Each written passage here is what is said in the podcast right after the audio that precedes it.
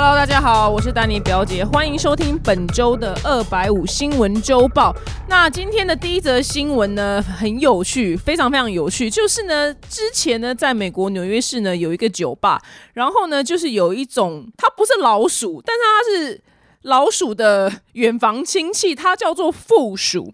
然后呢，这个影片疯传，因为这一只负鼠呢，它误闯了纽约的酒吧。那因为本身这种动物，它就很大一只，它大概是小型犬那么大只，所以所有人都叫到不行。那录影片那男的是一个惨叫的姿态，然后哎，好像战地记者，他就边录然后边叫叫啊啊这样叫。那画面是怎么样呢？有一个勇敢的女子呢，然后她居然她居然就徒手把这个附属就是。从脖子里面这样抓起来，慢慢的悠悠哉哉，然后走出酒吧，然后放到马路上，然后那只负鼠呢就马上跑走。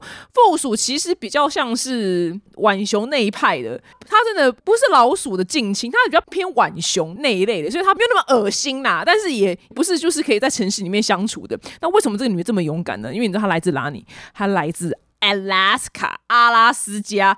当大家大叫的时候呢，她就跟大家说：“没关系。”我来自 Alaska，交给我。我跟你讲，真的是女英雄，所以她就这样直接就是毫不犹豫的就走向那一只负鼠，然后。抓了他的后脑袋，然后就是温柔的把他带到外面，这样，所以这影片呢就疯传。然后他就说，因为他在成长过程当中，就是后面有一些路啊，然后他讲的话真的很荒唐。他说我们还会跟黑熊一起露营，所以呢，一只负鼠真的不算什么。我就觉得很好奇，想说我从小到大，其实我生在台湾，其实我们跟蟑螂真的蛮常相处，但为什么我们所有人还是那么怕蟑螂？你知道吗？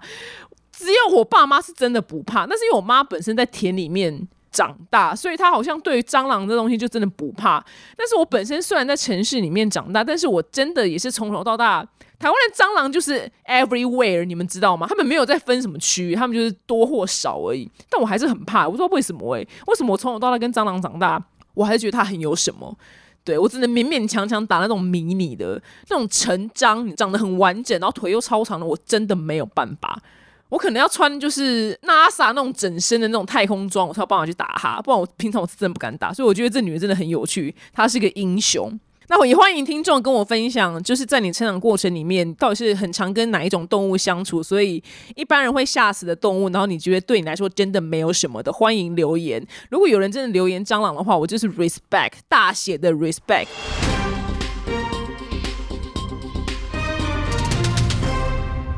下一则新闻呢，就是因为乌克兰战争一直还在打，然后没想到居然有来自台湾的青年呢，他居然是冒了生命危险，然后去乌克兰帮乌克兰打仗。其实这件事情我完全不知道，是到最近才知道了。然后这个台湾的年轻人呢，他叫做姚冠军。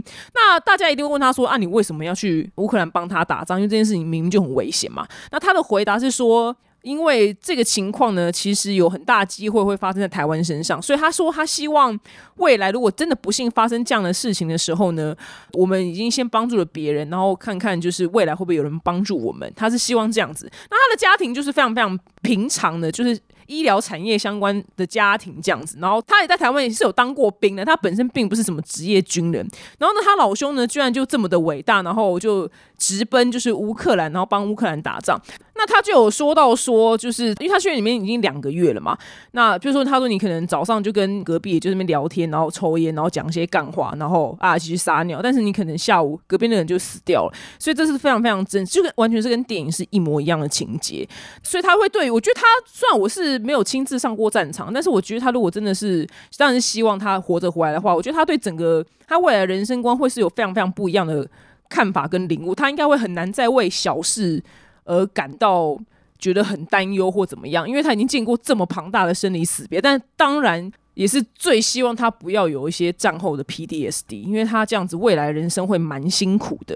然后他就有说，就是他因为他是在前线，所以他基本上每天就是常常听到就枪声不断，那个状态之下，因为已经。建筑物都毁了嘛，所以很多泥沙都会在你身上或在你脸上这样子。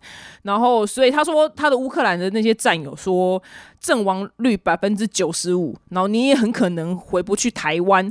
虽然是在开玩笑这样子，然后他也是开玩笑回去。他说：“哎呀，乌克兰真是一个很好的葬身之处啊，就是 Ukraine is a good place to die 这样回应，就是开那种你知道好像真的要死掉玩笑，但是是真正的情况，不是我们平常知道在日常生活里面说哦我要累死我累死没有，他们是真的很有可能会死掉。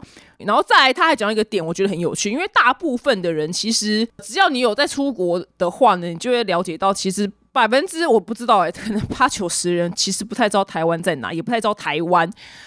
这不是我定义，这是老外定义我们的。因为大家可能常常就是会以自我中心，觉得哇，就大家都会招台湾，不，其实没什么人知道台湾。曾经就是还听过一个老外说，哇。哎，台湾是日本的一部分吧？你知道，第一次听到这个理论，觉得很新奇，因为大家都会问我说，台湾是 China 的一部分嘛？然后这个很有值得解释。但居然有人问我说，以为就台湾是日本的一个县市或省份。但再来最常听到就是他马上会接话说萨瓦迪卡，那是泰国，就是台湾跟泰国最常被搞混的。所以就是出国的时候，老外不知道台湾在哪里，我已经蛮习以为常了。但我不会觉得他没有礼貌，因为就是小地方的悲哀啦。对啦，那像什么有一些更冷门的地方啊，什么什么什么克里米亚，可能也不知道在哪里呀。所以就是我们都是差不多，你知道吗？就是那种很小的地方，所以人家不太会知道。但是他说他蛮惊讶，就是他乌克兰的同袍们很高的比例是知道台湾的，因为状况很类似，就是他们跟俄罗斯，然后我们跟中国大陆，所以状况是非常非常的类似。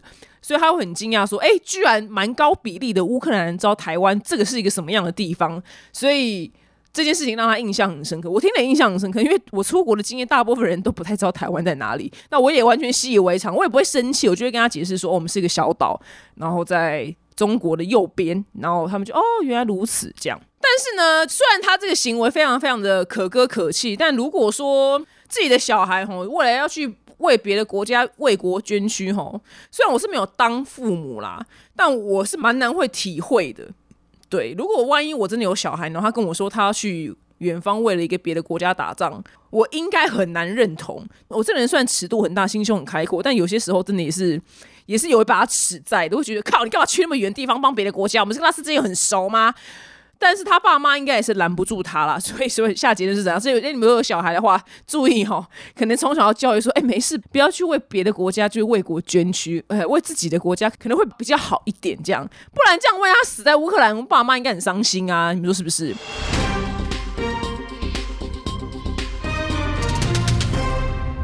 好，下一则新闻是来到加拿大。其实看到这个新闻的时候，我也蛮惊讶，因为一直以为就加拿大是一个非常富裕的地方，人民平均都蛮富裕的。因为以前小时候不是有钱人家最爱移民什么，就美国跟 and 加拿大，然后很多明星就是要退休不退休的时候，都会直接去加拿大住，这样。所以加拿大对我的印象来讲，就是一个。有钱之地，但没有想到呢，就是物价跟房价持续暴涨。在加拿大，年轻人呢想要有一个家、有一个房子都很难。我想说，呃，Come on，这不是台湾现在的状况吗？那就加拿大的皇家银行呢，就是它有一个报告显示，就是十五岁的到二十九岁年轻人呢是受疫情影响最严重的。那如果说他们要在城市里面生活的话，每个月的财务赤字是大概负一点七万台币，就是跟台湾很类似的地方是生活。跟薪水是很难跟得上的这样子，所以呃，因为现在房价很高嘛，那。再来是现在的石油是已经高到我已经 讲不出那个石油到现在到底有多贵，已经突破天际的贵了。对，因为战争嘛，所以你所有东西都跟着贵。那现在最省钱的方式是干嘛？就待在家就不要动，你知道？那你不准给我叫 Uber E，叫 Uber E 就是也是会非常非常的烧钱，就要自己煮这样子。所以加拿大年轻人也觉得说，你想要收支平衡的话，你可能就干脆自我隔离，你不要出去搭车，也不要出去外食，然后你这样子才有可能就是不会那么多的赤字。其实这个新闻我真的蛮惊讶，因为。我真的以为加拿大是一个非常非常富裕的地方。那他们就是在采访很多就是加拿大的学生的时候呢，他们现在说就是做很多事情都要再三思考。就是你可能现在去这个 party，你可能下个礼拜你吃饭就会很紧绷。那你可能做了一个什么娱乐，你可能接下来这个月就会过得非常非常辛苦。我想说，这就是一个没有生活自由的样貌，就很心酸的，因为。年轻人不就是应该不是年轻人，应该是所有人，好不好？所有人不就是应该有一些基本的自由嘛？但是连就是基本的自由都不能有的话，其实你这样生活会非常非常没有乐趣。那还有年轻人就可能他身兼两份工，然后一周工作六天，但是还是很难省下什么钱，然后尤其他还有学贷要还。我想，哎，真的是很像台湾，哎，就讲一讲就觉得这不是台湾嘛？然后又买不起房子。那至于要怎么样，就是让年轻人可以买得起房子呢？我呢，我个人完全没有任何的答案。I'm sorry，因为连台湾都搞不定，我怎么可能就想得出就是那个加拿大答案呢？完全就是没有办法想出来答案。但是呢，现在不只是加拿大，连美国，因为美国的油价是已经完全突破天际的历史新高了。对，以前都好一阵子都三点多一公升，那现在已经要破五了。对，已经呃，在美国的那个加油站，因为 Costco 也是便宜出名，他们在 Costco 是有加油站的，在美国有些地方，那它的油是以比较优惠的价钱而闻名，但是连 Costco 都可以突破五块钱美金了，所以是一个非常夸张的数字。然后在有一些城市，像是一线城市，是突破了十块美金。所以很多人是干脆说，那我周末就在家，我不要动好了，我来省钱。对，因为除非你本来就赚很多钱，你可能受的影响没那么大，但大部分人可能还好。你现在出门就要花钱，那就真的是不要动。对。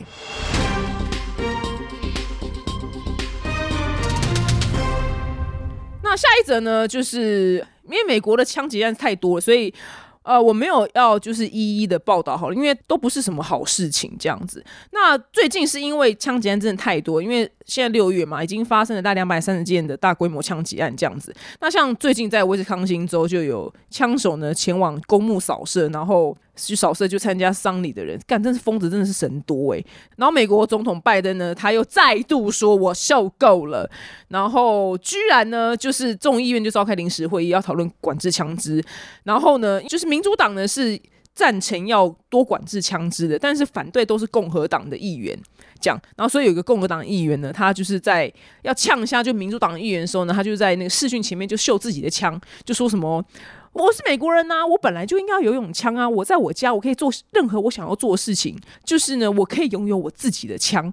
而民主党这些人就是要剥夺你们的自由，剥夺你们拥有枪支的权利，这样他就大秀他自己的枪，就哇靠，真的是到底要怎样啊？而且我这完全是一个负面的效应，因为我男友呢，他虽然是。职业军人，但他完全没有枪支。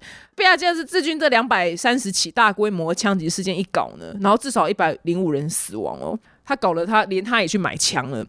就是我那天跟他进行了一个很荒唐的活动，就是因为我们毕竟是跨海嘛，我们就跨海一起线上逛枪的网站，他要下单。我想说，哇，人生这辈子都逛过虾皮呀、某某啊，你知道 Amazon 啊，你知道，就是这么屁的东西。我生命真的第一次逛枪，我这辈子真的没有任何机会逛枪。那因为本身就是枪的领域真的非常的深奥，所以我当然连一个狗屁导照都不懂。就是你要做很多功课，你才能买到适合你自己的枪，跟美妆是一样的，你知道，枪的直径如果比较长的话，会越容易瞄准，就是你要瞄的对象。这就是为什么像是那种电影里面那种很长的那种枪，就是。有些人在屋顶上暗杀对面的人的时候，他们都是一定用很长的枪，然后去才能，因为他那个路径比较长，所以他更容易瞄准你要瞄准的对象。那就算是手拿的枪，pistol 也是，就直径比较长的话，你越容易瞄准这样。那它就是枪有非常非常多品牌跟不同的型号、不同的重量，然后那叫什么枪夹？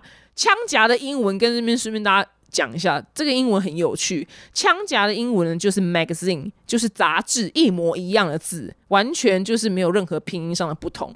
我就说你们美国人真的很奇怪，这么两个意义迥然不一样的词，居然把它摆到一个是杂志，一个是枪夹，这也太奇怪了吧？OK fine，就美国非常的荒唐，因为美国毕竟十八岁是可以买枪，但十八岁不能买酒哟。就是我说的，就是哎，你你可以杀人，但你不能放火，就这么荒唐的事情。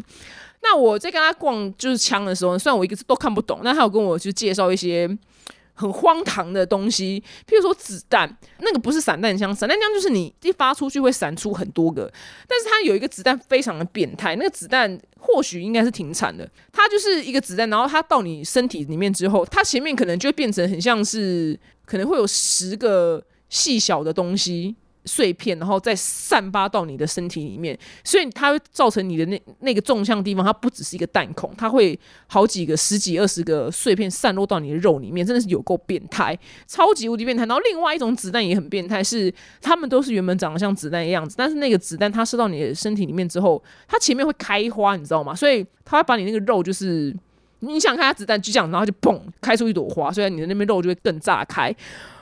到底是谁发明这些变态的东西？真的是看得我头也很痛，你知道吗？我就说，baby，我说枪击案这些事情呢，在台湾真的是非常非常遥远的事情。我我们这辈子好像好像只遇过一次吧，就是在我很小很小很小的时候。对，这些事情真的是在台湾比较不会发生。对我这辈子也没有机会逛枪的网站，好像在逛 Momo 一样，就是所有的你可以买到清枪的东西啊，清理枪的东西，因为。你每次用完，你要清理它，因为它上面会有火药残留啊。然后还可以先买假的子弹，让你练习用，就是它里面是没有火药的，所以射出来就像玩具一样，你就可以把它捡回来，然后放到你的真枪里面，然后再练习。因为不然你没买真枪，你不会射，其实也没有用。所以其实这样子。这么多大规模的枪击事件，导致呢枪卖的更好，因为人民开始害怕了，你懂吗？它就完全是一个负面的恐慌，就连加拿大也是，因为加拿大的人呢，加拿大总理啦，他就看到就是美国枪击案这么这么的泛滥，跟造成很多的死亡，所以呢，就是他的那个总理呢，就是杜鲁道，他提议呢，就是冻结就是手枪的贩售，就是以后我们加拿大也不要卖枪了。所有的加拿大人呢，听到俩狗，赶快跑去枪支店，就是大买枪，所以。现在加拿大枪是全部销售一空，都大家太恐慌就买完了。就是他说他们就很害怕，说天啊，我未来就不能买枪，但是我要游泳枪。所以他一讲完，然后杜到这完全是反效果。他一讲完之后呢，他下午枪支店外面就大排长龙，对，大排特排，就是跟排演唱会是一样的。所以有时候哦，就是如果你要禁止一个东西。不要太早讲，你知道，真的会造成反效果。那美国目前的状况也是一样，因为我认识几个人，他们因为看到这样，然后也跑去买枪。他们原本根本不觉得要拥有枪，但没办法，为了自保，所以就必须买枪。那如果万一以后我真的结婚的话，我住在美国的话，我个人真的也是必须去上枪支的课，然后学习怎么会用枪，想办法保护自己。对，因为没办法，这这太疯狂。但是有些地方是枪不能带出门的，所以其实我也不知道该怎么办，你知道吗？因为不能带出门，那我没有保护自己的意义啊，只能摆在家里面。如果有人闯进来的话，我还可以用；但是在路上的话，真的就听天由命了。对。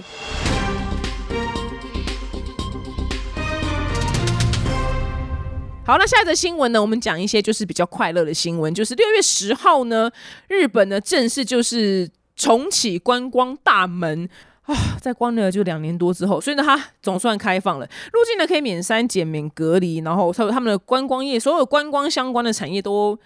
迎接啦，要迎接所有的观光客，就是重磅回归这样子。那他们在这两年当中呢，因为但他们就只能靠国内旅游的营收嘛。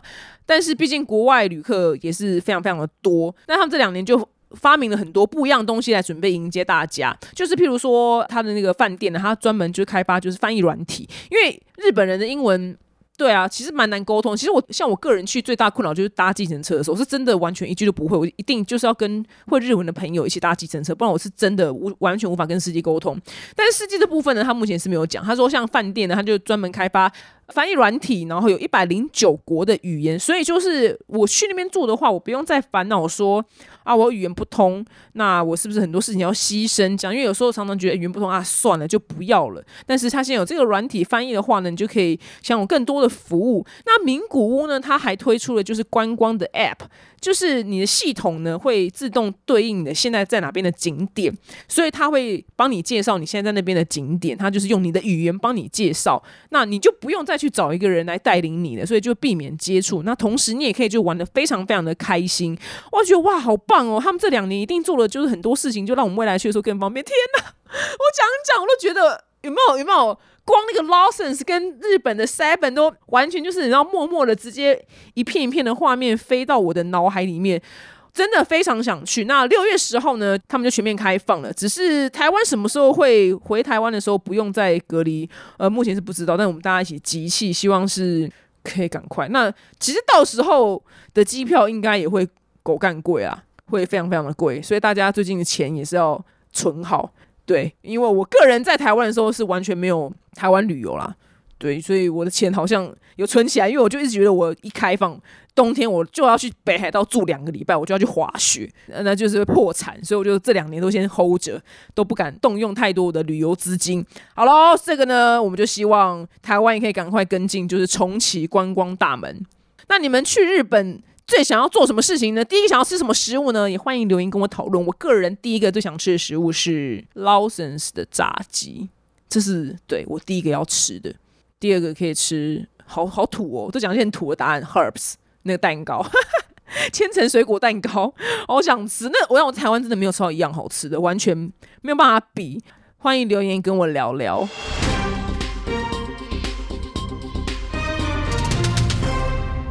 那再下一则新闻呢？就土耳其的英文呢是 Turkey，T U R K E Y，那就是跟火鸡是一模一样的拼音。所以呢，常年呢，就是很多人讲到土耳其，可能就我是不会去笑他们，那可能有些人就说哦，火鸡火鸡这样笑他们。所以呢，这居然是不少土耳其人心中的痛。所以呢，土耳其的那个政府呢，他就是要求联合国就是更改土耳其的英文名称。那联合国居然就也同意了，然后马上生效。所以因此，土耳其以后就不叫 Turkey。新的名字是叫 T U R K I Y E，是 Turkey 耶，土耳其爷爷爷的爷，就 土耳其爷 Turkey 耶。但这个 Turkey 也是其实是从土耳其文翻过去的。就不是用英文的逻辑来拼出来啊，所以联合国呢现在已经将 Turkey 也注册为土耳其新的国际的国民，土耳其爷，对，它就是英文的国民。那今天在录音的当下呢，我正好去吃了土耳其菜，是不是很冷门的行程？就跟我的朋友奇葩，我们两个居然跑去吃土耳其菜，所有人都说你们两个到底会干多冷门的事情？就连就是招呼我们的老板娘都会先询问我们说，哎，你们两个怎么会想要来吃土耳其菜？因为隔壁就是一桌土耳其人，土耳其大哥们这样。那我是因为我在美国吃到土耳其菜，因为我朋友的老公土耳其人，他带我去吃土耳其菜，我说怎么会这么好吃？也太荒唐了吧！怎么这么好吃？这辈子没吃过，想说因为这地方太冷门了，就一次就惊为天人。然后我那个朋友本身就贪吃，他不知道为什么在研究就土耳其的食物，我就跟他提到很好吃，他就说我们去吃，我们去吃。那其实今天吃的有一个土耳其最让我们想吃的甜点，它叫做库纳法，就是库纳法，它是一个完全。超乎我们逻辑范围的一道土耳其甜点啊！我用最简单的言语跟你形容哈，就是龙须糖，你们看过吗？有吧？就是龙须糖，就是把那个糖就是这样一直用手就是交叠在一起之后，然后最后拉成一丝一丝的。好，就那个龙须糖的细度呢，但它是算是小麦面粉做的，就是你把想看，把面包的那个原料那个面团拉那么细，然后他把它做成一个饼，然后中间夹了土耳其特有的起司，是一种。白色的起司完全不是我们一般吃到的任何的起司，是他们这里独有的起司，夹在中间跟夹开心果生的开心果，他们把它磨成粉就绿的，然后拿去要煎不炸就煎跟炸这样交替，然后最后撒上一个非常荒谬的东西，叫做玫瑰水。那个玫瑰水，他们是用玫瑰去调的，然后基本上白花是糖水，但它里面有玫瑰的成分，所以它会有一点点玫瑰的香气。你看，完全超乎我们想象的东西，然后上面再加一球冰淇淋。然后我今天在，因为我之前在美国没有吃到，我今天就在这间餐厅吃到了。哦，那个库纳法的土耳其文呢，翻成中文的意思其实是天使的发丝，真的就是天使的发丝诶。哇，吃起来真哇靠！这什么神秘的一丝一丝的口感，不得了，真的完全是新的领域。然后再配上冰淇淋，但可惜因为台湾的那个开心果毕竟都从国外进口了嘛，所以就撒的很少这样。但是在土耳其当地吃的话，那开心果是当不用钱的，你知道吗？跟美国的糖是一样，不用钱，这样砰砰砰重磅之撒，啪！你看那个 I G，我看 I G 都听我们讲话，我根本就从来这辈子没有去 Google 过土耳其的食物。然后自从我在言语当中讲到之后。I G 就不停的跳出土耳其的这个食物的任何短影片，不停的在洗脑我，有个恐怖的跟你们分享。那我去吃的那间土耳其餐厅在新一区，不过你就打土耳其餐厅，然后空格新一区啊，就是有点小贵，但没办法，因为它很多原料是台湾没有办法得到的，所以它一定要进口。那它的主厨呢就是土耳其人，然后老婆是台湾人，我觉得蛮有趣的。对，然后还吃了很多莫名其妙的东西，所以呢，以后呢，土耳其是土耳其耶，Turkey 耶喽，要知道我不能再讲 Turkey 了。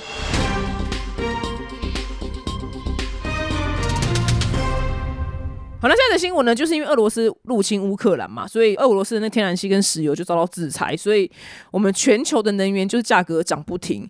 但是呢，波兰政府呢最近呢就表示说，他要严拟，就是放宽法规，让民众可以去森林捡木材，所以呢可以缓解就是就能源这些高涨跟短缺的负担。然后这东西真的离我很远，你知道吗？因为这真的很像欧洲童话会发生的故事。只有看欧洲童话跟欧洲故事的时候，他们在森林里面才要捡木材去过冬。在台湾太热了，你知道吗？我们真的真的再怎么样，冬天都不需要去捡木材，而且我们的木材都是湿的，也烧不太起来，你知道。波兰呢，最近呢，通膨呢到达了百分之十四，汽油每公升呢到达了台币五十五元，而波兰人的平均月薪呢，在台币就是四点九万元左右。所以呢，这样子的高通膨状态之下，对波兰人呢也是非常非常沉重的负担。其实不止波兰，台湾也是，就是美国也是，到处都是，因为它这个油价跟能源是全球是一起是联动的这样子。所以呢，他们那个波兰的气候与能源的副部长呢，沙卡呢，他就说，希望呢可以在那个林务员的同意之下呢，民众可以去减值一些就树枝啊，让他们烧啊，这样子可以去做一些你知道原原本能源要做的事情这样子。所以呢，他就说，哦，那以后民众就是是不是看看，让我们可以去捡掉在地上的树枝，然后但不可以砍。树，其实我们觉得蛮特别，因为他说以后可以剪，表示是现在是不能剪嘛。那为什么不能剪森林地上的木材跟树枝？这就我也不知道为什么。如果有大神知道的话，谁会知道波兰为什么不能剪森林地上的树枝？也可以跟我分享到底是为什么？因为我是真的不知道答案，然后一时。也查不到，因为这个知识真的是神之冷门这样子。那今天呢，就是因为去吃了土耳其餐厅，我印象非常的深刻，所以呢，就是如果你们真的很有兴趣的话，可以去吃吃看。而且就是它很多的料理是超脱我们原本的逻辑，像我吃的一道小菜，它是用优格跟石螺叶，就是有种香料叶子跟就是碎碎的核桃这样搅在一起。他们有很多优格的朋友，对优格去做任何事情。然后配咸食，就是意外的好吃哎，就像是 IKEA 的那个牛肉丸配果酱，就是两个不搭嘎的东西，但配起来却很好吃，是一样的道理。就像想说，优格不就要吃甜的吗？哎，没有，配咸食居然蛮好吃，觉得蛮厉害的。如果真的真的可以去试试看土耳其菜，因为它跟我们中菜的那个逻辑是南辕北辙，日本也不是，就是跟亚洲没有任何一个系统是相容的，太奇特了。好，以上呢是本周的二百五新闻周报，希望你们会喜欢哦。下次见，拜拜。